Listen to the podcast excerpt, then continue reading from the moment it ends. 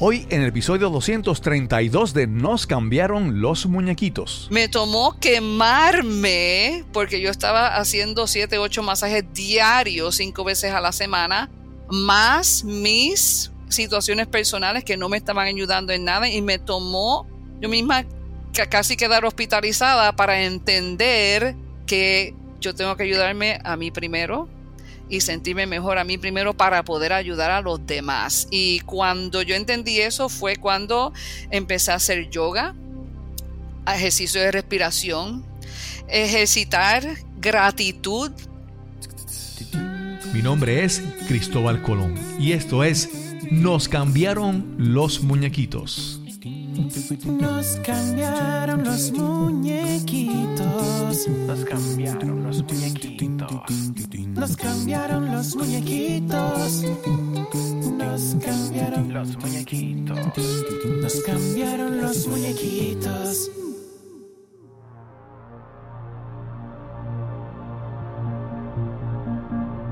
Gracias por acompañarme en este nuevo episodio de Nos cambiaron los muñequitos.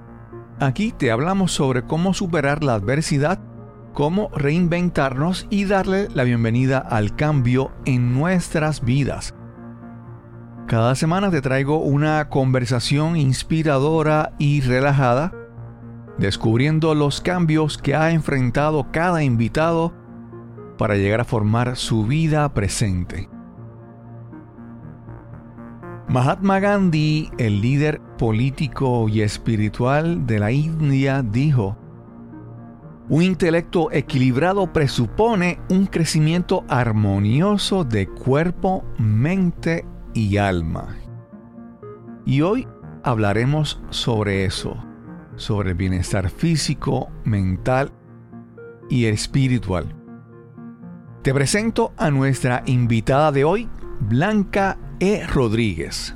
Buenos días, mi nombre es Blanca E. Rodríguez, yo soy terapista de masaje médico profesional por los últimos 18 años para el estado de la Florida soy masajista canino certificada por 8 años, bailarina profesional por 30 años, retirada por supuesto, instructora de baile profesional y, e instructora de zumba por 10 años. Soy miembro de Toastmasters para el estado de la Florida y muy pronto para Puerto Rico por el último año. Soy coautora del libro Impact Leadership por Blanca. Rodríguez, disponible en Amazon Kindle y Paperback madre, esposa, amiga, profesora, y aquí estoy para ayudar. Gracias por tenerme, es un gran honor para mí. Blanca tiene una combinación peculiar de profesiones, aficiones e intereses. Y hablaremos sobre la búsqueda de bienestar y sanación tanto para el cuerpo como para nuestra mente. Este es el episodio número 232 y conversamos con Blanca E. Rodríguez. Saludos, hoy tenemos otra, otra conversación a distancia.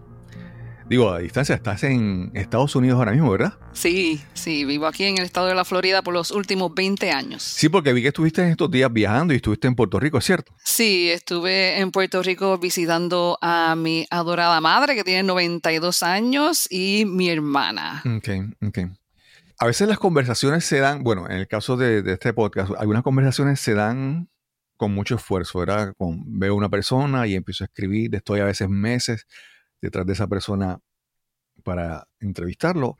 En otros casos, como en el caso de hoy, son entrevistas que se dan de una manera inesperada, ¿verdad?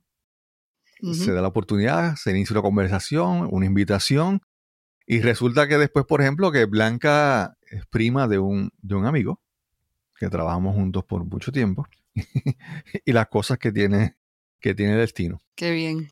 Bueno, Blanca, vamos a hablar un poco sobre ti. Ya ahí en tu presentación tuviste casi todo tu resumen. Lo que faltaba era que dieras el teléfono para que te llamaran y te, y te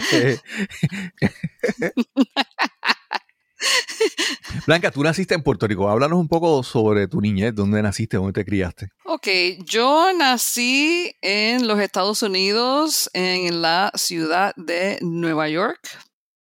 Me mudé para Puerto Rico a la edad de 7 años, viví 29 años de mi vida.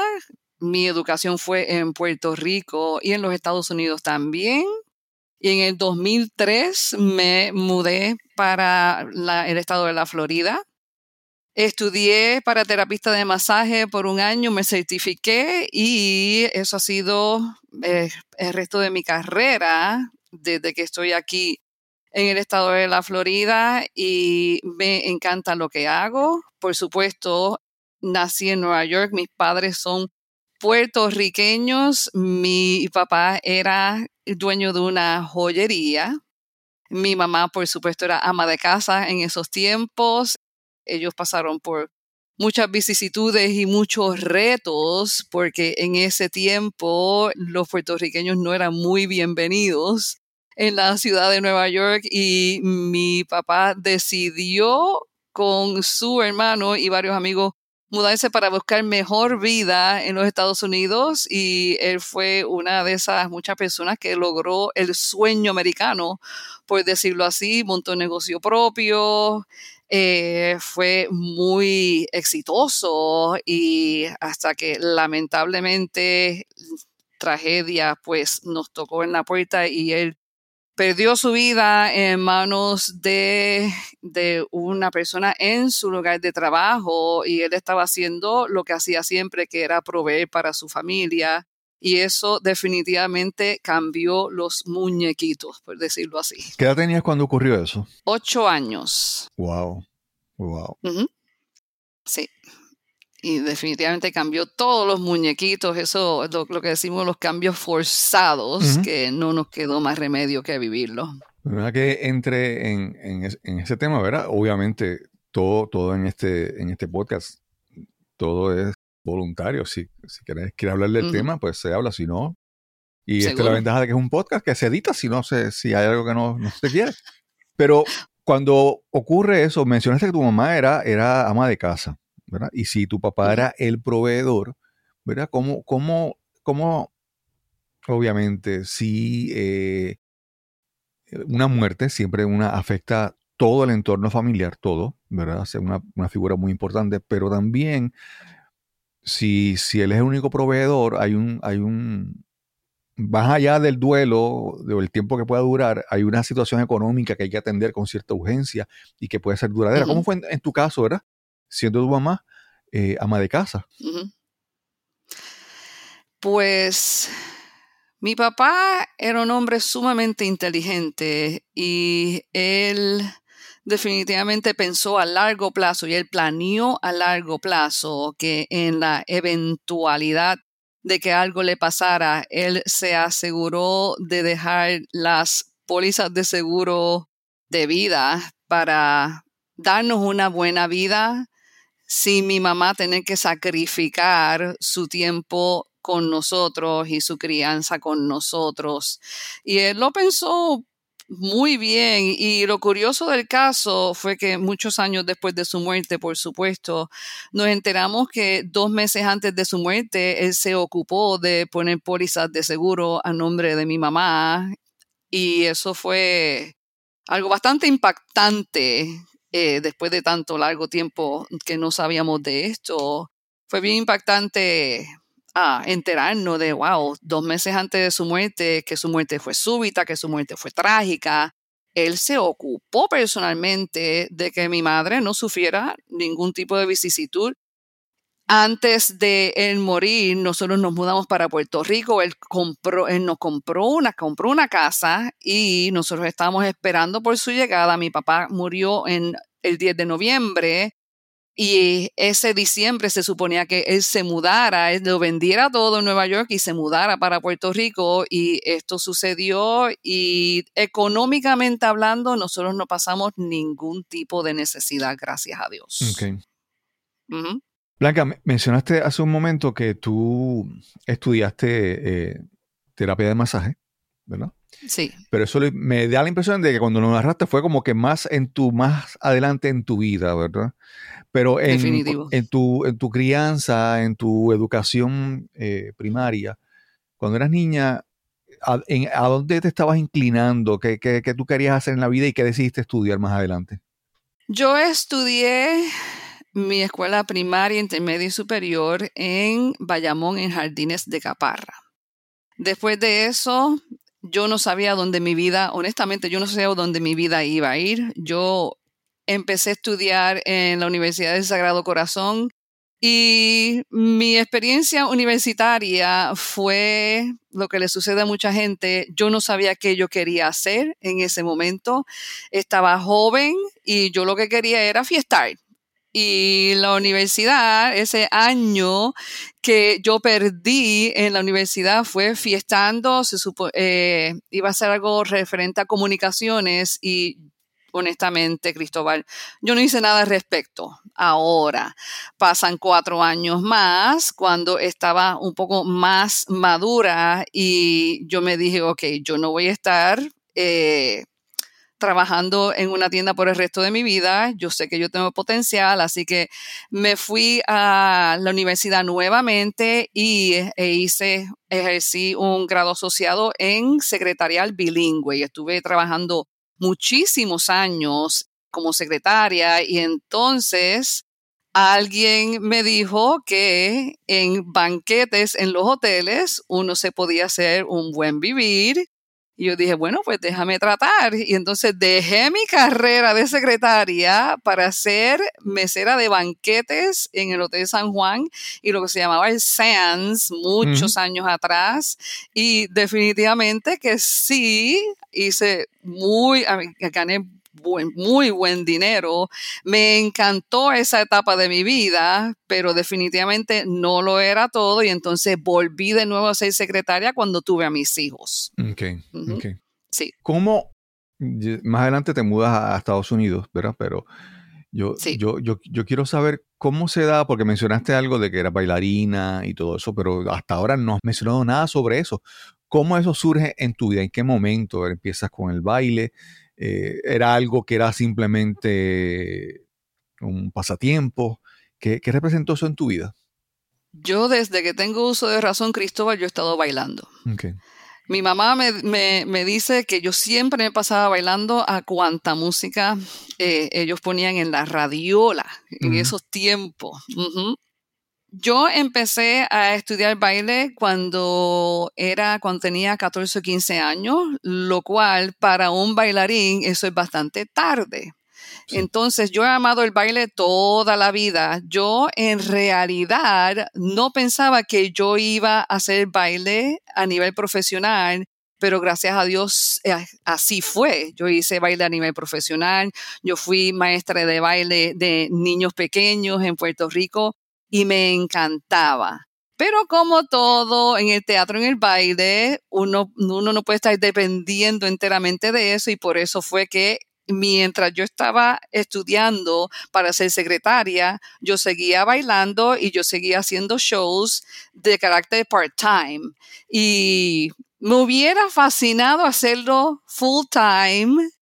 Y honestamente, honestamente no sucedió, pero sí lo hice profesionalmente, yo bailé para hoteles, yo bailé para conciertos, me encantó y entonces cuando me mudé a Estados Unidos, eh, yo decidí ser instructora de Zumba. Entonces eso eran los tiempos que Zumba empezó y que fue un boom y yo hice definitivamente uno de mis trabajos más importantes que yo he hecho aquí en los Estados Unidos fue ser maestra de Zumba. Yo daba 10 12 clases de zumba a la semana, más mi trabajo de masajista, sí, sí.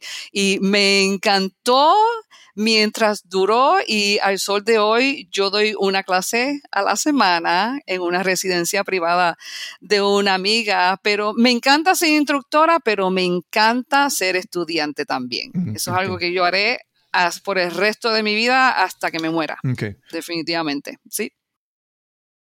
Blanca, yo, yo en un momento de mi vida fui instructor de yoga y algo que yo veía, que veía frecuentemente en el mundo de la yoga, y por ejemplo recuerdo a un, a un, maestro famoso que yo en un par de ocasiones fui a, clases de él y talleres, se llama Rodney G.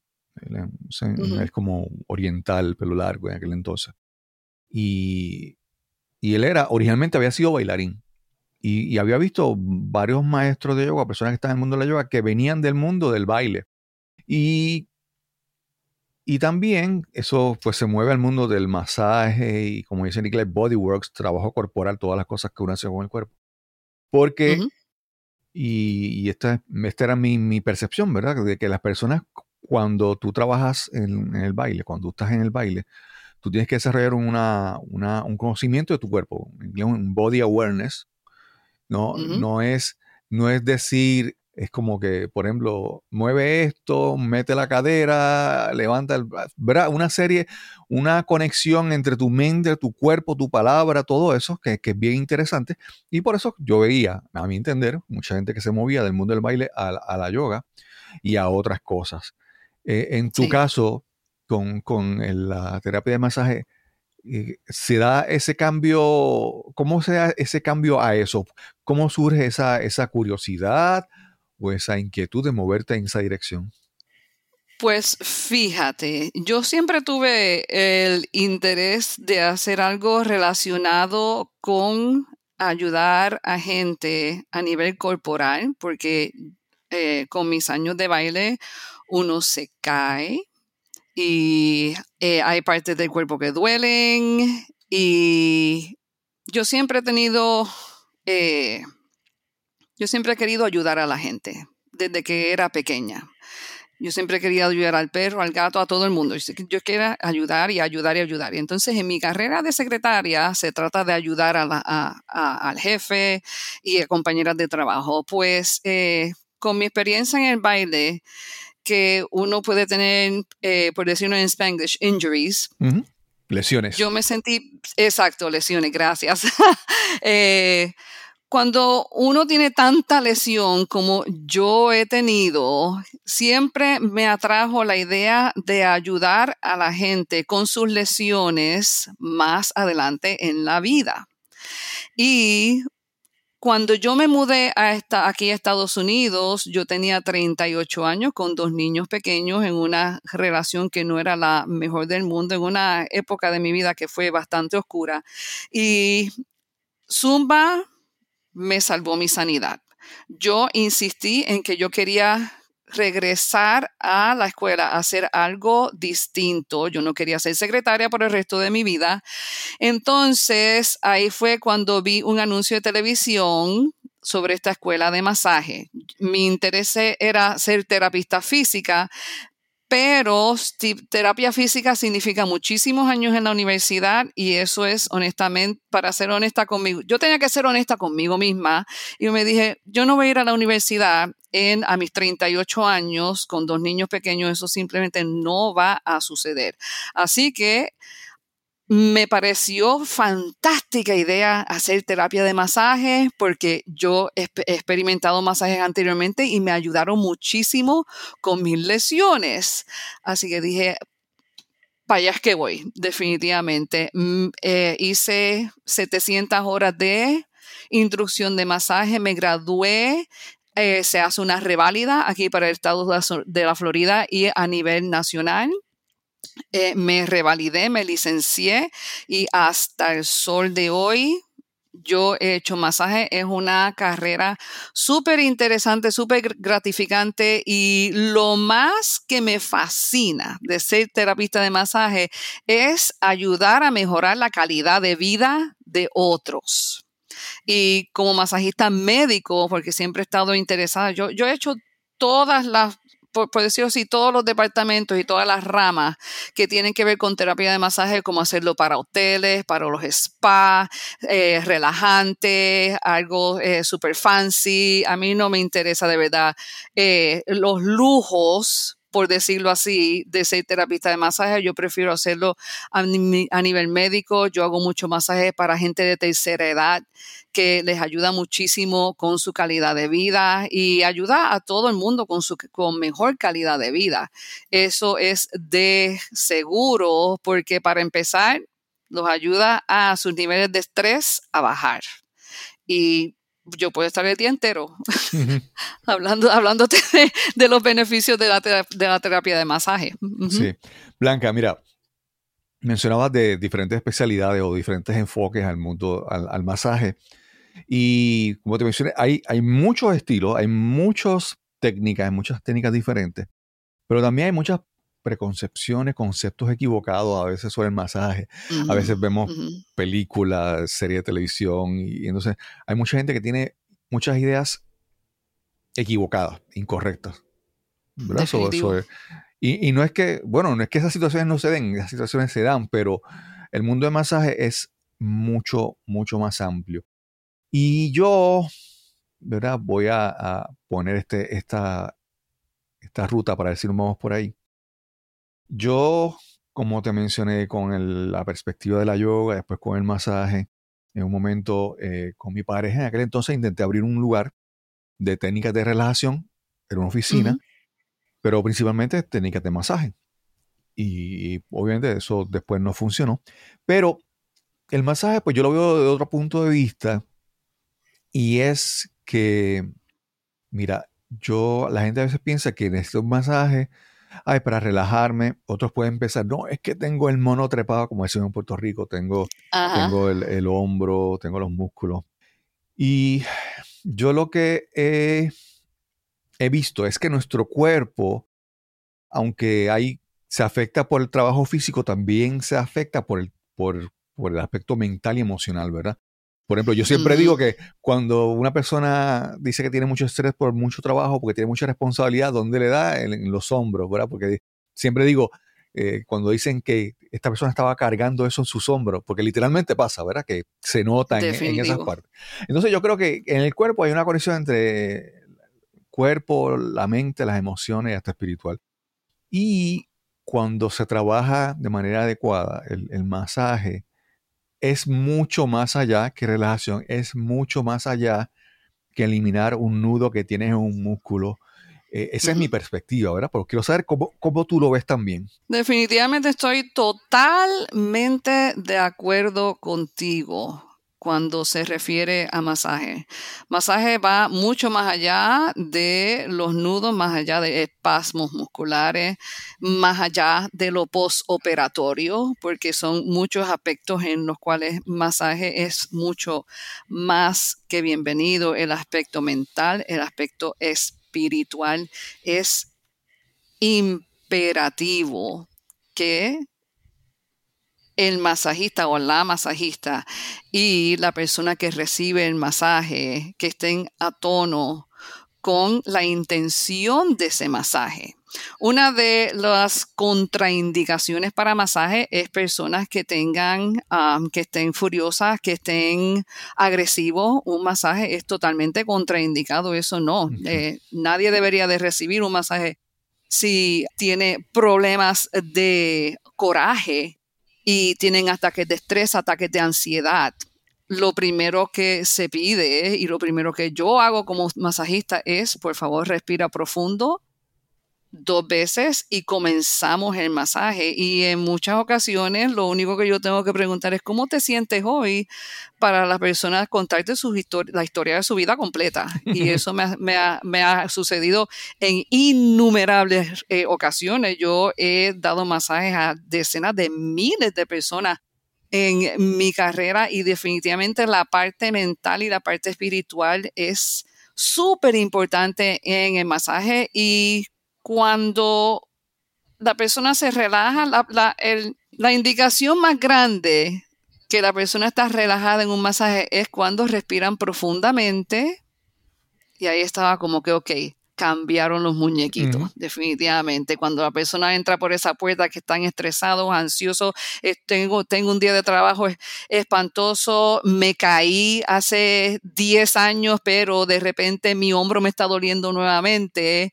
Eso es cuando el masaje viene como anillo al dedo, por decirlo así, y es maravilloso. Y ahí es cuando entramos en mejorar la calidad de vida de esa persona, porque la calidad de vida de esa persona cuando entra por la puerta y después de ese masaje, su calidad de vida definitivamente ha cambiado, aunque sea por ese momento, aunque sea por ese día. Y como tú bien dices, lo espiritual y lo mental mejora muchísimo. Hay personas que definitivamente como dicen los americanos, they're not happy unless they're miserable. y sí, sí, sí, definitivamente. Oh, yo me hago muchísimo que por todo protestan, por todo están enojados y siempre encuentran una falta a todo. Eh, he tenido muchísimos pacientes, clientes eh, que son así y gracias a Dios siempre han salido contentos con, con su masaje conmigo Sí. y con muchísimos de mis colegas. Y eso es parte de lo agradecida que yo estoy por haber escogido esta carrera, que fue gracias a un anuncio de televisión que yo vi. Yo dije, ahí, para ahí es donde voy. Blanca, mira, a veces las personas piensan, mi memoria es solamente de lo que yo recuerdo, está en la mente, son las neuronas, en algún sitio ahí hay un chip que, una memoria RAM que, que grabó eh, un, un recuerdo, una información. Pero ha habido muchos estudios que demuestran que, que la memoria, yo lo que he leído es que la memoria no está solamente en tu mente, sino está, hay, hay memoria en todo el cuerpo, ¿verdad? Tú, y esto, el, el- el ejemplo más sencillo es que tú, por ejemplo, puedes sentir un olor de momento, estás en este lugar y sientes un olor a una comida o algo, y tú te transportaste a un lugar, ¿verdad? Porque el, olfato activó un, un recuerdo. Y así también eh, eh, hay personas que, de lo que yo lo que he escuchado es personas que reciben un masaje y de repente les tocan en un punto y recordaron algo, ¿verdad? Y es que, como te mencioné, la memoria está en todo el cuerpo. Tu cuerpo almacena información en todos lados. ¿verdad? No sé si esa es la mejor forma de escribirlo, pero ¿verdad? En tu caso, ha, ha sido así donde tú te has encontrado con personas que a través del masaje se reconectan con experiencias, afloran algún trauma que está o algo, una experiencia sin resolver. ¿Cómo ha sido para ti si ha ocurrido eso en tu experiencia? Definitivamente que ha ocurrido muchísimas veces. Y yo he tenido gente en la mesa de masaje que empiezan a llorar, que empiezan a gritar. Me dicen, disculpa, I'm sorry. No hay nada de lo cual disculparte porque es parte de la experiencia. Y para mí, si yo puedo ayudar a esa persona por medio de un masaje a que ese trauma que tenía encerrado por mucho tiempo, por muchos años, a salir a flor de piel, eso es ayuda muchísimo a la persona que está pasando por ese momento. Es bueno porque significa que está yendo, está pasando por un cambio. Yo trabajo en dos centros de rehabilitación para drogadictos y alcoholismo. Y en mi experiencia, sobre todo con este tipo de pacientes, cualquier adicción es, como yo digo, el frosting del bizcocho. Hay algo que está mucho más allá que la simple adicción a cualquier droga que sea. Y en muchas ocasiones, yo llevo más de un año trabajando con, este, con estos pacientes, ellos empiezan a llorar y ellos abiertamente dicen, yo estoy en el sitio perfecto para dejar salir todo ese trauma por la cual ha pasado, por la cual ha pasado. Y como tú bien dices, el cuerpo siempre recuerda absolutamente todo. Hay gente que me ha dicho que eh, tú me tocaste en este punto en la espalda y me acabo de recordar que cuando yo era chiquitita, tenía tres o cuatro años, yo me caí de un caballo. Hay otras, otras personas que recuerdan que su papá les tocó indebidamente en cierto punto y ahí empiezan a llorar y ahí es cuando el masajista hay que tomar cartas en el asunto y simplemente escuchar quitar las manos de donde están y preguntar, ¿estás bien? ¿Quieres que siga con el masaje o terminamos el masaje aquí? Y en la gran mayoría de las ocasiones siempre me dicen, sigue tu masaje, Lo cual les ayuda en su mejoramiento espiritual, definitivamente. Y me ha ayudado, yo recibir masaje, me ha ayudado a mí con experiencias pasadas que han sido bastante terribles en mi vida, como acoso sexual y abuso sexual. Y para mí, yo, yo me reté a mí misma en algún momento, en, en momentos de mi vida, y yo dije, yo voy a recibir un masaje por un hombre. Ok. Y como profesional de masaje que yo he escuchado muchos pacientes con, con traumas pasados, yo he sido bien clara con esta persona y les digo abiertamente, yo he sido víctima de acoso sexual y yo estoy enfrentando mi propio trauma aquí.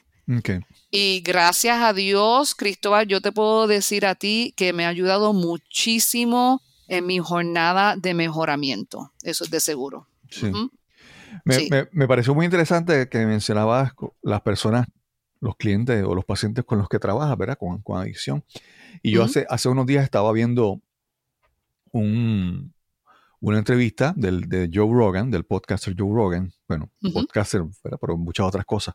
Y él estaba entrevistando a Howie Mandel, ¿verdad? Oh, sí. Howie Mandel es un eh, comediante muy exitoso hace muchos años, hace muchas cosas, también tiene un podcast y trabaja en televisión y todo eso. Pero Howie Mandel por muchos años ha estado trabajando con problemas mentales, con, mm. con OCD, OCD. Eh, y, él estaba explicándole a, Joe Rogan que, que él, él, lo ve bien porque él está todo el tiempo medicado. Y él mm. funciona bien y él dice, yo estoy bien siempre que estoy haciendo algo. Si de repente estoy quieto o estoy en silencio, empieza todo el problema otra vez. Y Joe Rogan le hablaba sobre, sobre, sobre, le recomendó eh, ah, se habla mucho ahora, esto desviando un poquito, se habla mucho de ahora alucinógenos con propósitos médicos, hongos y todas esas cosas, pero también él estaba diciendo de, de esta práctica del Kundalini Yoga que utiliza una respiración bien diferente y logra trabajar, ¿verdad? Con, con, con, adicciones. Yo siempre recuerdo, hace muchos años yo vi un documental de, de Woodstock, ¿verdad? que, había mucha gente que iba allí por, por sexo, droga, eh, rock and roll. y, recuerdo que en ese documental te hablaban de que una, una, una instructor, una escuela de yoga fue allá a dar clases de yoga de Kundalini porque el efecto que se obtiene con la, respiración de Kundalini ayuda a, la, a trabajar. Es como si fuera un sustituto a la droga, ¿verdad? a la adicción. En tu caso, ¿cómo ¿Qué tú haces?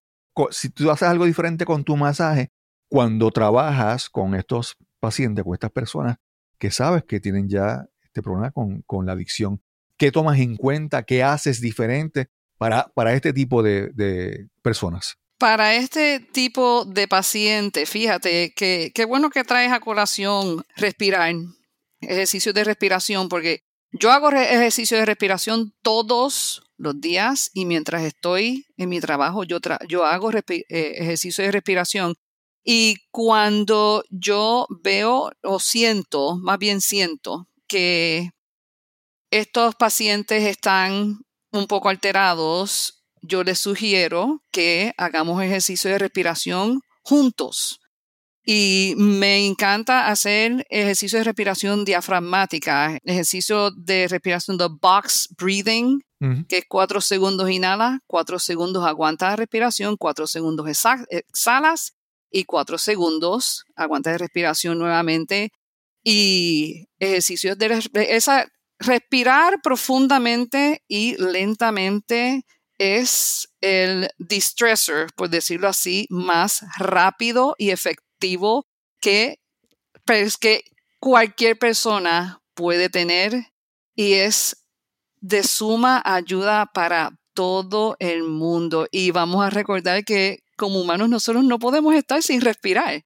Y una de las situaciones y retos más importantes que cualquier persona con estrés, con ansiedad y depresión puede tener es la falta de respiración debida para calmar sus ánimos. Y definitivamente yo hago kundalini yoga mucho, dos, tres veces en la semana. Me ayuda enormemente a mantener ese balance, porque una persona que da y, que hay mucho que sale de mí como profesional, a mí me encanta recibir esa instrucción y definitivamente eh, ejercicios de respiración siete días a la semana siempre son más que bienvenidos y gracias por traer, por, por comentar acerca, acerca del kundalini, porque yo creo fielmente en la yoga y en, respiración también, definitivamente. Hay, mucha, hay mucha gente que no tienen idea de, lo, de lo mal que están respirando, que respiran solamente por el pecho, pecho, pecho.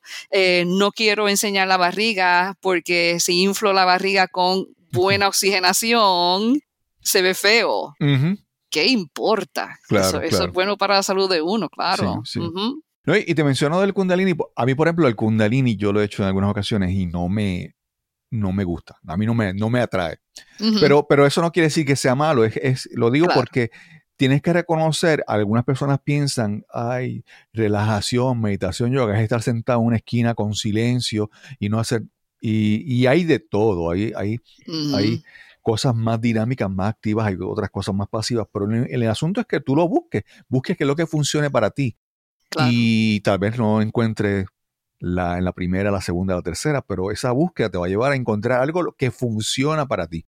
Y como te mencioné, tú lo men- acabas de mencionar ahora, ¿verdad? El, el Kundalini para alguna gente, ellos, ellos, eh, di- en inglés dirían they swear by it, o sea, ellos juran que eso es lo máximo, ¿verdad?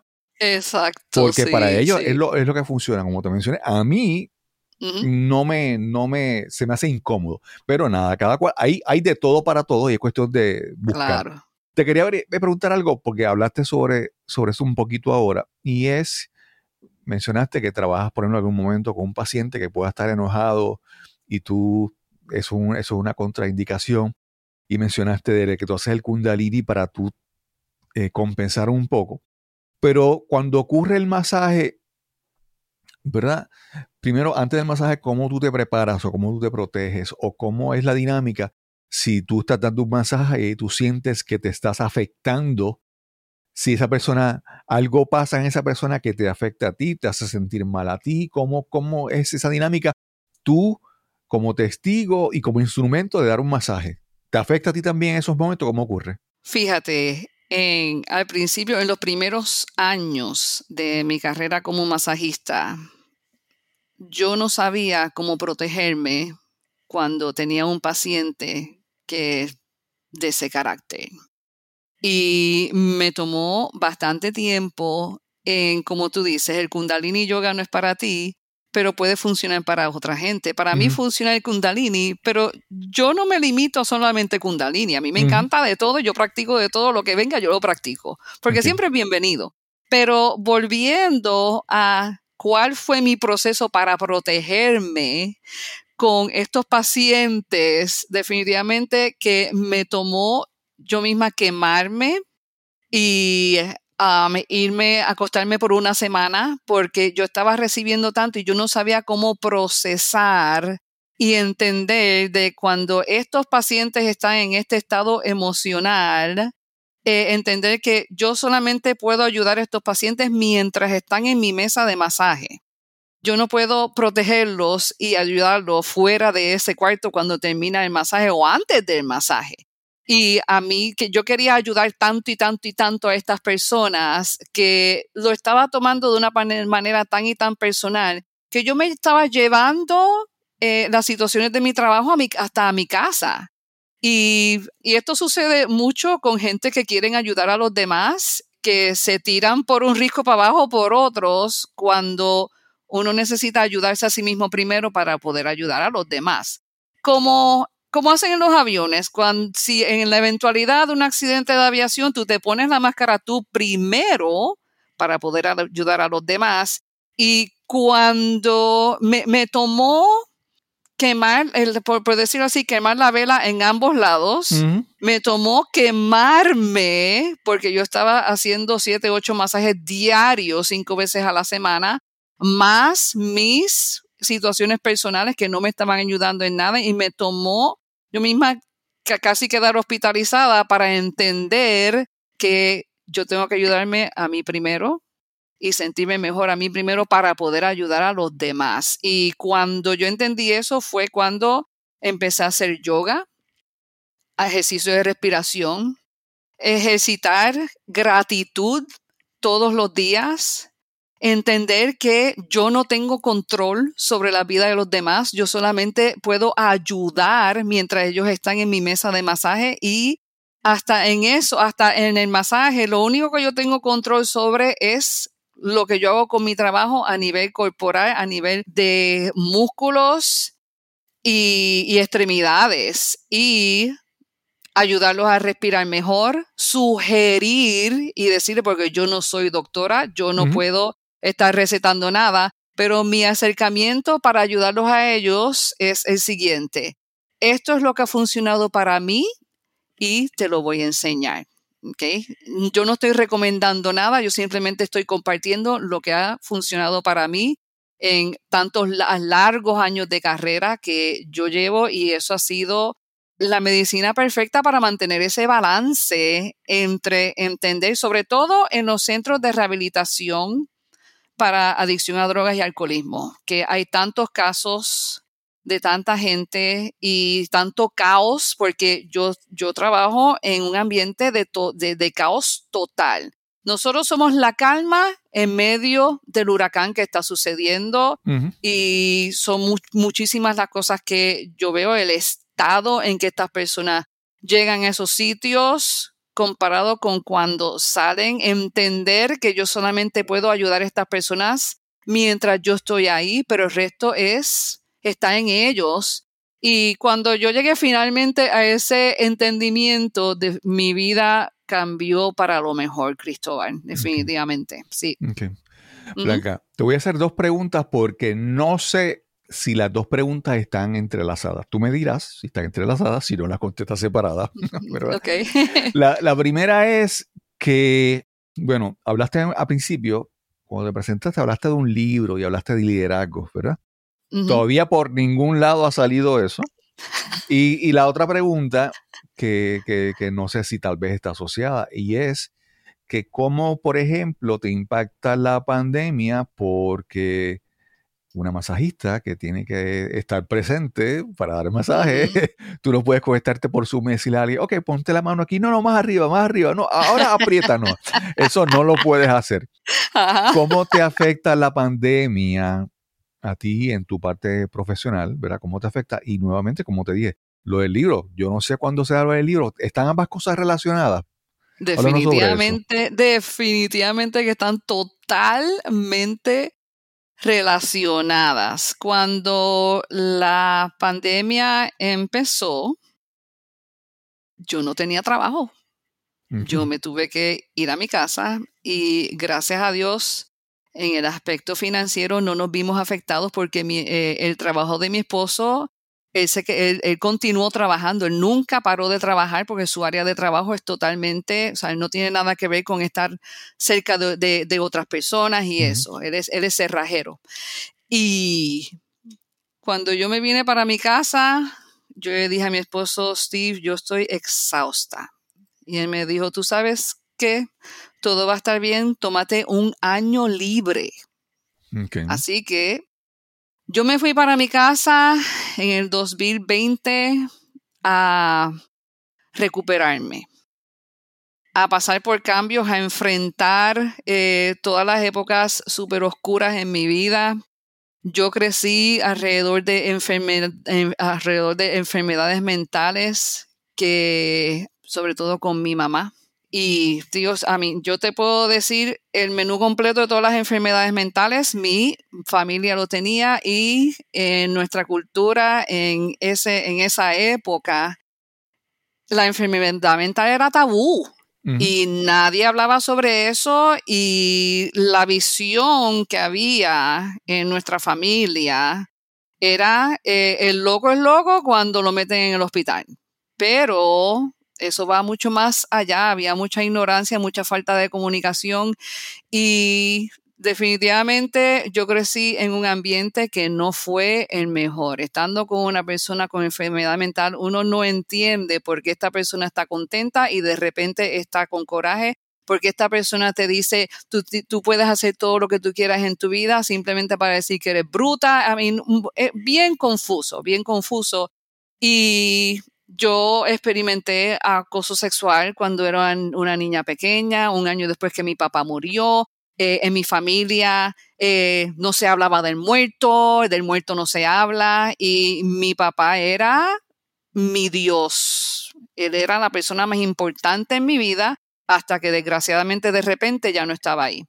Y la enfermedad mental de mi mamá simplemente aumentó y sus síntomas aumentaron y ella nunca se diagnosticó. Mi mamá fue diagnosticada a los 79 años. mami tiene sí, mami tiene 92 años ahora.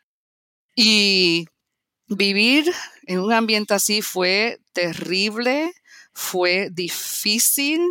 Yo, mi autoestima estaba súper baja, yo no creía en mí misma y entonces, fast forward, la pandemia. Y cuando la pandemia azotó, que yo me fui un año a mi casa y yo fui un año a mi casa a recuperarme de todas esas heridas que estaban encerradas y yo las tenía debajo de la mesa y engavetadas y engavetadas. Anyway, participé en, um, en un mastermind, bueno, no es un mastermind, en una clase llamada Unleash the Power Within con Anthony Robbins, que él lo hizo en línea. Y eso me cambió los muñequitos de ahí. Alguien me hizo el acercamiento diciendo, um, estamos entrevistando gente, estamos buscando a personas de, normales, por decirlo así, para hacer una coautoría de un libro. ¿Quieres? alguien me invitó y yo dije, bueno, yo estoy aquí en casa, vamos a ver. A mí me gusta escribir en mi diario, vamos a ver qué sucede. Anyway, la entrevista se suponía que fueran 15 minutos, una hora más tarde. Y entonces el, este hombre maravilloso me escogió y básicamente mi, mi capítulo es de 2.000 palabras, es coautoría con 29 autores de, pues, de todo el mundo, de todas las estratas sociales y financieras y básicamente mi historia fue de estar, se trataba de estar en la oscuridad y entender que hay otras maneras de salir a la luz. mi autoría se trata de no importa cuántas vicisitudes y cuánto caemos en el toilet, cuando decidimos salir lo tenemos que hacer por nosotros mismos. Las heridas no son nuestra culpa, pero la sanación es nuestra responsabilidad, nuestra sanación personal y básicamente este, esta autoría se trata de eso y no importa qué edad tenemos, nosotros podemos apretar ese botón de Start una y otra y otra vez. Así que de eso se trata mi autoría, que me fascina, por cierto. Blanca, mencionaste al principio que nos conocimos en Toastmasters, ¿verdad? Ajá. Y, y hay, yo, esto de Toastmasters y todo lo que es hablar en público, yo lo veo de otro punto de vista.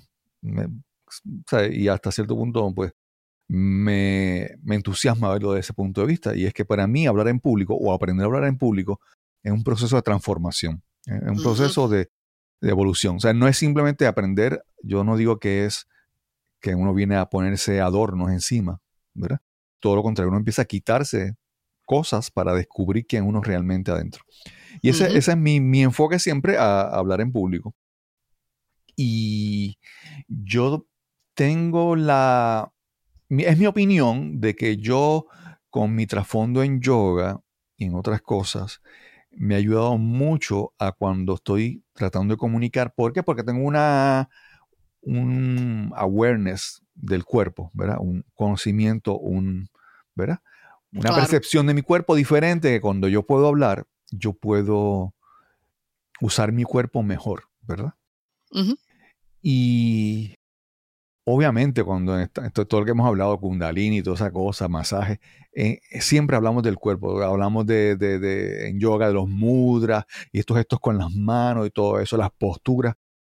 Pero quiero entonces que me hables un poco cómo, tú ves este, este, cómo tú ves el, el aprender a comunicarte mejor, hablar en público, desde la perspectiva de tu desarrollo, de que has ido trabajando con el yoga, masaje y todas esas cosas y, cuando dicen, ¿verdad? Cuando dicen que hay muchos libros que dicen que el, que el cuerpo no miente, cuando tú estás hablando en tu audiencia, el cuerpo no miente y refleja lo que... Lo que... Háblanos un poco cómo es aprender a hablar en público para ti desde esa perspectiva. Pues fíjate, cuando antes de empezar en Toastmasters, Toastmasters tiene que ver con mi coautoría, por cierto yo recibí consejos sobre mi autoría es cuando, ah, y me decían, cuando tú vayas a presentar tu libro, cuando tú vayas a hablar de tu libro, tienes que hacer, a mí, hazlo con corrección. hazlo en una manera empoderante. Y yo dije, yo no sé cómo hacer eso. Yo no sabía, yo puedo tener una conversación, pero yo no sé cómo hacer eso. Eh, yo no me sentía que era muy buena comunicadora, por decirlo así. Entonces, un, un, mentor, este chico joven, maravilloso, él hablaba, él, siempre ha hablado de Toastmasters, que fue la raíz del hombre exitoso que él es hoy en día. Él está en, él, está en su en 32 años o algo así, un chico divino, este niño, puertorriqueño de Nueva York, por cierto. ¿Cuál es su nombre? Josh Valentín. Okay. Eh, entonces, él dice que parte de su jornada de vida, Toastmasters todo tuvo que ver con el éxito que él está teniendo hoy en día. Y él hablaba de Toastmasters y dale con Toastmasters.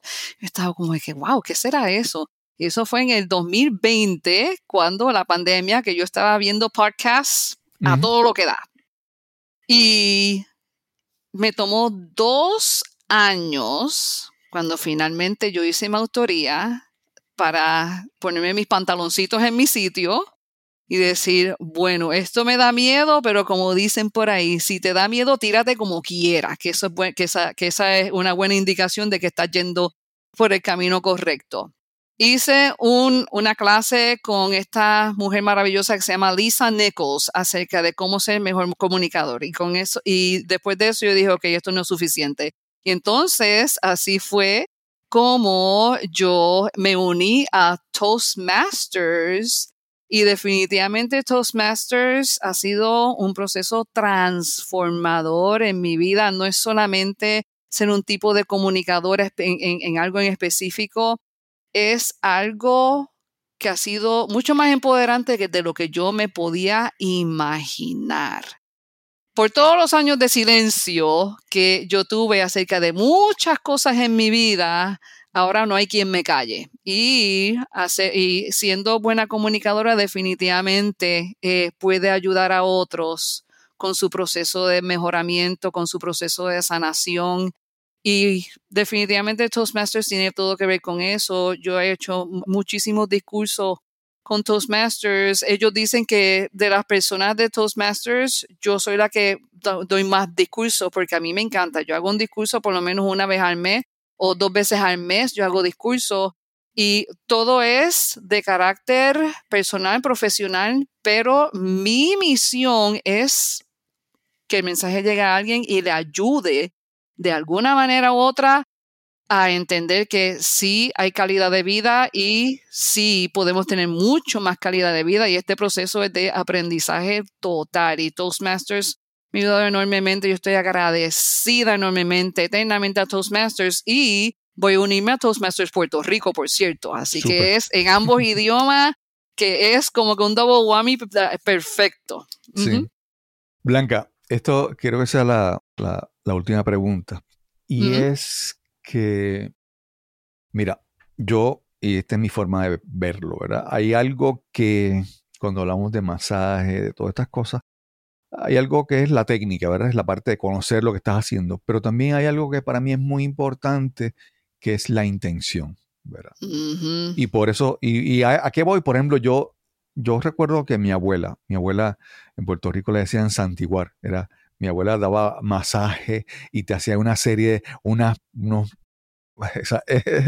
era Qué maravilla. Y hacía una serie de cosas. Y mi abuela no tenía ningún adiestramiento, ¿verdad? Pero, pero mm.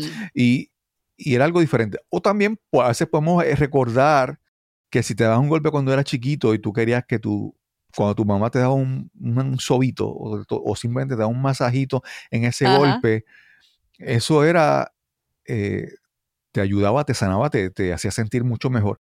Y por eso lo digo, porque en ese caso, en el caso de mi abuela, en el caso de ese, esto, esa eh, que te menciono de, las madres, es que no está el conocimiento, pero la intención, ¿verdad? Entonces yo te lo quiero mencionar porque a veces yo, aunque no soy el más, más experto en, todo este tema, yo siempre busco que mi, mi intención esté clara, ¿verdad? Yo, yo, por ejemplo, trato de, si voy a llegar a saludar a alguien, yo trato de que, por ejemplo, ese, ese apretón de manos, o, esa mano sobre el hombro, tengan una buena intención, porque yo sé que la intención la buena intención se percibe, así también como la mala intención. Y, y entonces, nuevamente, ¿cómo nosotros incorporamos el, el toque, el tacto bien intencionado, ¿verdad? Como te mencioné, eh, sin, sin pensar si que somos masajistas ni nada de eso, ¿verdad? Como, ¿Cómo lo vemos? El, el expandir el toque, el tacto a nuestra vida con, con la mejor intención posible. ¿Cómo, cómo, cómo lo ves? Pues fíjate, Cristóbal, es, eh, el poder de la intención es algo que ha venido sumamente de forma natural. Y en mi experiencia es algo que yo, honestamente, como que ni se piensa. Eh, si yo no puedo, si, si yo no estoy en, en condiciones para ayudar a otros, yo prefiero no hacerlo lo cual no me ha sucedido mucho, gracias a Dios. A mí definitivamente esto es una misión de vida y me encanta lo que hago. Y, en, ¿sabes? Te lo puedo decir a nivel profesional que hay, hay gente que necesitan clases para entender el poder de la intención y vamos a entrenarte en tu intención para hacer eh, tu masaje y eso. Y yo hice una clase, yo fui a una de estas clases, eh, lymphatic drainage, y yo estaba como que, esta persona tiene que enseñar esto, ok, a mí me parece, perfecto, pero fue algo, ha sido algo como que a mí nu- nunca tuve que en realidad ir a una escuela para entender que mi intención eh, genuina es, así, ha sido y es y siempre será ayudar a que esta persona se sienta mejor. Y basta con decir cómo te sientes hoy para que se, para ese poder de la intención que empiece a las millas. Y definitivamente es algo que siempre ha sido sumamente natural, que es ah, como, como, como y lo repito, como que no hay que ni, ni, ni que pensarlo, porque es parte de, es parte de la misión de vida, es parte de, de- de lo que yo hago, es parte de quién soy, y no solamente a nivel profesional, pero a nivel personal también, definitivamente. Sí. Sí, yo a veces digo, obviamente, antes cosas, cosas, mira, cosas que antes ocurrían en estos tiempos no pueden ocurrir. O, o- precauciones que antes ni te preocupabas, ahora tú tienes que tomarlas en cuenta. Y obviamente cuando, si alguien tiene un plan, un programa educativo y sobre drenaje linfático, como mencionaste, pues obviamente me ha pasado en, en cosas que, mira, es- esto hay que hablarlo ahora. Entonces tú dices, bueno. O sea, uno asume que sí, pero no hay que hablarlo porque no todo el mundo se acerca con la intención correcta a esto. Entonces es muy Exacto. importante, ¿verdad? Eh, tocar, tocar eso de la, de la intención. Pero yo, yo siempre, yo hace muchos años recuerdo haber leído un libro que se llamaba La caricia esencial. No era un gran libro, pero siempre dejó esa, esa, esa idea en mí de que cualquier contacto con una persona es una, una caricia, ¿verdad? Una caricia positiva. Cuando yo saludo a alguien, cuando yo doy la mano, cuando, con mis palabras también. Mis palabras son, pueden ser una caricia o pueden ser un golpe a una persona. Yo debo escoger que sea una caricia positiva. Y Sí. para mí es muy importante. Eh, Blanca, entonces, ¿dónde te pueden conseguir? ¿Tienes tu página eh, web, tu, en tus redes sociales? ¿Cómo te pueden conseguir tu libro? ¿Dónde, dónde también lo pueden conseguir? Mi libro se llama Impact Leadership con Blanca E. Rodríguez. Lo pueden conseguir en Amazon Kindle y paperback. Y yo tengo un sitio web que se llama thementalhealthconcierge.net. Tengo página en Facebook y en Instagram. Mi página en Facebook se llama The Holistic Mental Health Concierge. Y mi página en Instagram se llama Blanca the HMHC. Ok. HMHC y estoy aquí para ayudar a cualquier persona que, que tengan preguntas. Les puedo dar hasta mi número de teléfono si desean. Yo siempre contesto todas las llamadas que reciba. Es el 772 475 0126. Estoy aquí para ayudarles y no hay nada mejor que el poder de la intención y a mí me encanta ayudar. Es algo que me llena de alegría y de júbilo siempre hacerlo y aquí a su orden como siempre. Qué honor es estar aquí, Cristóbal. Gracias por Sí. todo.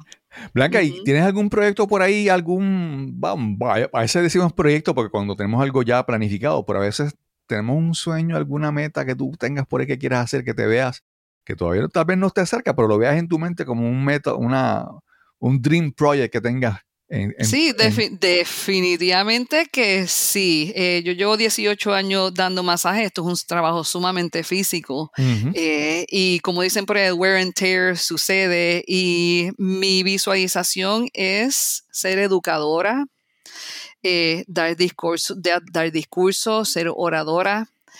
Eh, así que esa es definitivamente mi misión de vida, es ser educadora en los beneficios de masaje, ya sea para humanos como para nuestros adorados perritos caninos que yo adoro y, eh, y educar la gente ah, mientras más mejor acerca de los beneficios de masaje, ya sea a nivel corporal, emocional y mental. Así que esa es la misión. En los próximos dos años yo me voy a retirar de ser masajista en el mundo físico para ser educadora. Sí, eh, a mí me parece, esto, esto que, que hablamos hoy, yo, alguien lo puede escuchar y decir, pero ¿qué, qué aplicación tiene eso para mi vida? Y yo, si uno lo ve bien, yo creo que, mira, en un mundo donde constantemente todas las empresas están protegiéndose o educando sobre el hostigamiento sexual en el área de trabajo, el acoso Ujú. sexual. Estamos viendo actrices o actores famosos acusando a directores o a productores sobre cosas que hicieron que entendían que eran inadecuadas, Exacto. ¿verdad? Eh, Ujú. estamos viviendo en una, en una en un, mundo cambiante y a la vez, a la vez complicado, ¿verdad? Y yo Ujú. creo que es muy, muy a veces muy importante entender, entender la, nuestras intenciones, estar claro con nuestras intenciones, estar claro cómo nos acercamos y cómo interactuamos con otras personas, porque como te mencioné, es, es muy importante. Y si lo miramos de manera más profunda, siempre hay un intercambio de energía, hay una persona sabe cuando tú tocas cuál es la intención, ¿verdad? Hay, hay mucha más Sí. información que si la buscamos la entendemos, si no, pues, y yo creo que es muy importante que en este mundo complicado buscamos, entender mejor todas estas cosas. Para mí es muy importante. Definitivo, definitivo. Y mientras más informados estemos acerca de algo, mejor es, es entenderlo. Sí, no puedo estar más de acuerdo contigo. Sí. Blanca, mu- muchas gracias por esta, por esta conversación. Al principio te- tenía, tenías la, la inquietud de cómo sería la conversación. Yo dije, no, esto va a fluir más bien. Y, Qué bueno. y sin, cono- Ay, me sin- encanta. sin conocernos mucho, creo que fue una, una conversación muy interesante, muy profunda y a la vez, pero más importante, muy necesaria. Yo creo que para mucha gente que nos escuche. Gracias, gracias Cristóbal. Es un gran honor eh, para mí estar a ti, a- aquí. Gracias por recibirme. Quiero agradecer una vez más a Blanca E. Rodríguez por esta súper interesante conversación que tuvimos hoy para este episodio. Espero que también haya sido de gran beneficio para ti que nos escuchas. Y recuerda que si disfrutas de este episodio, compártelo con tus amigos, seres queridos o conocidos. Este podcast es completamente gratis. El precio es que lo compartas con las personas que pienses que lo puedan disfrutar también. Y sin más que añadir, nos encontraremos entonces en el próximo episodio de Nos cambiaron los muñequitos. Hasta la próxima.